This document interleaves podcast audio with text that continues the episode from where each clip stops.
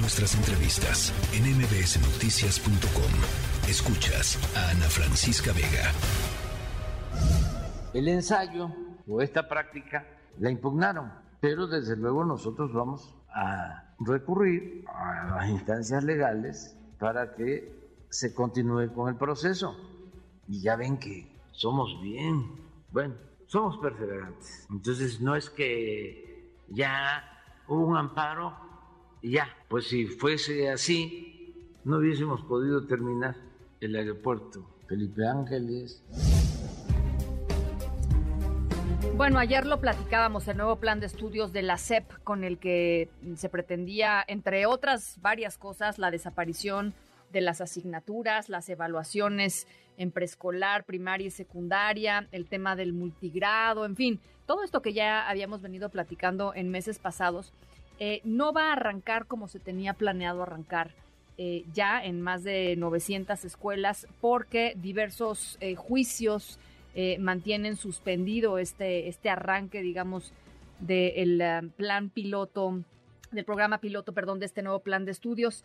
Pero se dio a conocer esta situación. La CEP dijo, perfecto, nos vamos a esperar a que terminen de eh, transitar, digamos, todos estos amparos, pero estamos convencidos de que este plan de estudios es el plan de estudios que debe implementarse en el país y se va a implementar. De hecho, las capacitaciones de los maestros para este nuevo plan de estudios siguen pues planeadas conforme al calendario de la propia CEP. Así es que la información, supongo, para padres y madres de familia debe ser un poco contradictoria. Marco Antonio Fernández, investigador asociado de México Evalúa. Eh, te saludo con mucho gusto, como siempre, y tratando de entender, pues, qué va a pasar con esto del nuevo plan de estudios. Hola, Ana Francisca, muy buenas eh, tardes. Pues en efecto, o sea, creo que para quien nos está escuchando, eh, se contemplaba hacia finales de este mes que arrancaría el piloto de los nuevos programas de estudio en el primero de preescolar, primero de, primero de primaria y primero de secundaria de una muestra de 960 escuelas, es decir, 30 eh, escuelas por cada entidad eh, federativa. Sin embargo, cuando se hizo ese anuncio el 16 de agosto, se promovieron distintos eh, amparos. los dos últimos que se han desahogado sí tuvieron efectos de suspensión de de entrar en vigor este piloto y por lo mismo, hace un par de días, la titular de la Secretaría de Educación eh, Pública, la maestra Leticia Ramírez, le dijo a sus colegas secretarios de educación de las entidades federativas que temporalmente iban a suspender el piloto eh, y que según esto iban a seguir con la capacitación de los docentes para su implementación.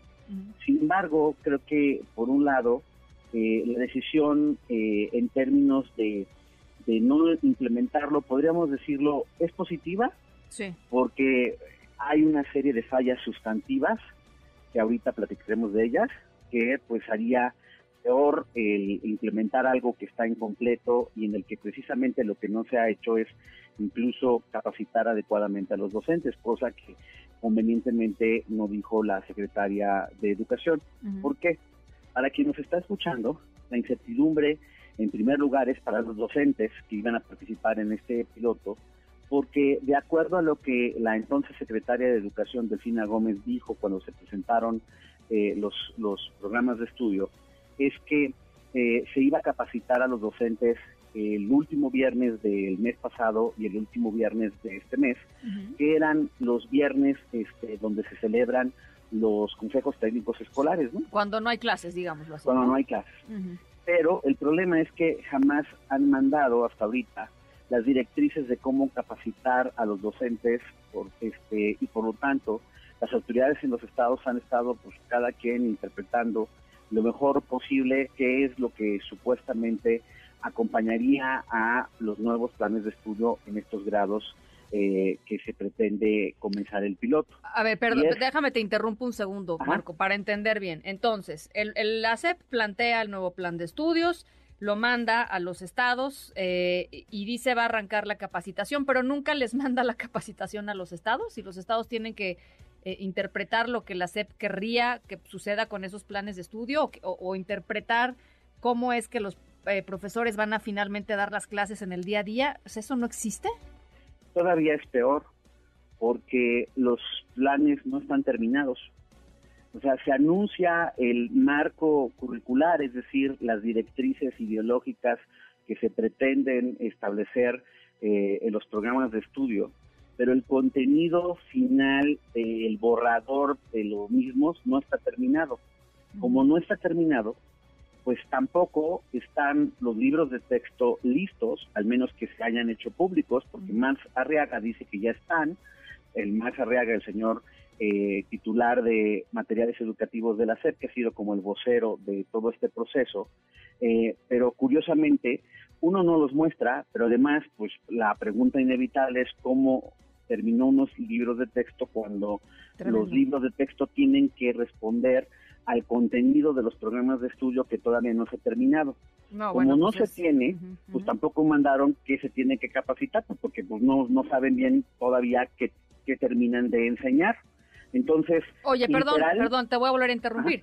Eh, pues estos juicios entonces les cayeron, digo, para parafrasear al, al, presidente, como anillo al dedo, básicamente. Exactamente. Y de hecho, o sea, siguiendo con el lenguaje presidencial, por un lado, ojalá que fuera perseverante para entonces eh, instruir a su subsecretaria de Educación Básica, que es la que realmente es encargada, al menos en teoría, de todo este proceso, la, este, la maestra Marta Belda Hernández, que hasta ahorita sigue sin dar la cara sobre toda esta situación. Hace unas semanas, cuando se hizo el anuncio el 16 de agosto, eh, tu compañera de reforma, este, eh, la, la, corresponsal de educación, se encuentra a la subsecretaria y le hace estas preguntas básicas. Oiga, ¿cuándo terminan el, el, contenido de los programas de estudio? ¿Cómo van a capacitar a los docentes? ¿Hay dinero para capacitar a los docentes?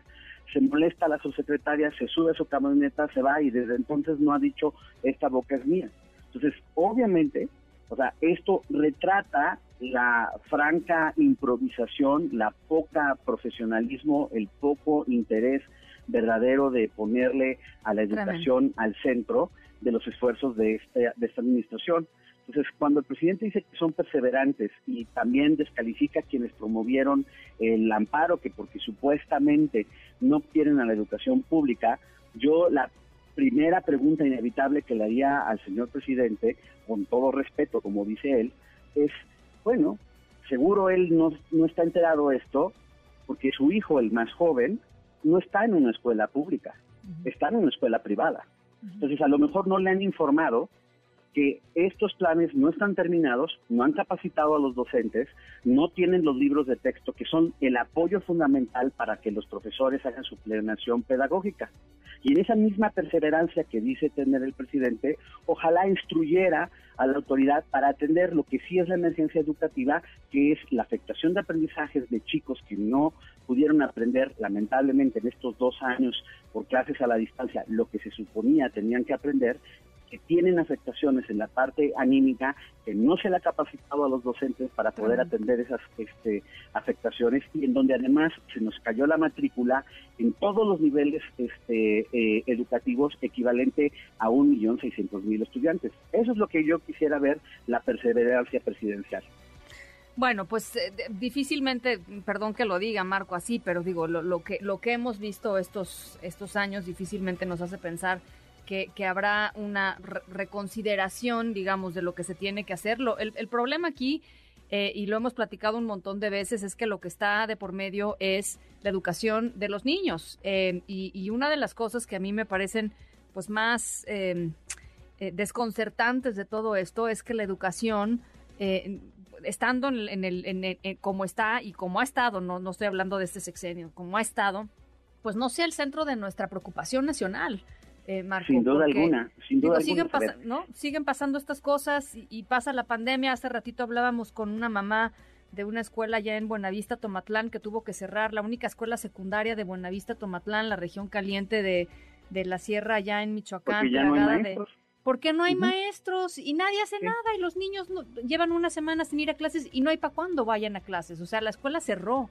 Eh, ¿Cómo es, posible que esto siga el sucediendo? Punto lo, lo, lo resumes muy bien para quien nos escucha, a ver, nadie dijo que la tragedia educativa empezó con este sexenio. No, no. Pero primero llegó la pandemia, la profundizó. Y lo que todavía lo hizo peor, ahí sí ya es responsabilidad de esta administración, es que lejos de poner al centro de sus esfuerzos recursos, profesionalismo para centrarse en atender estos problemas que se han agravado, pierden el tiempo con un programa de estudios que ni siquiera está terminado y lo que hemos visto está mal hecho y en donde se comporta como si no hubiera habido una tragedia educativa derivada de la pandemia. Ahí sí ya es la responsabilidad completa del presidente López Obrador y de sus colaboradores.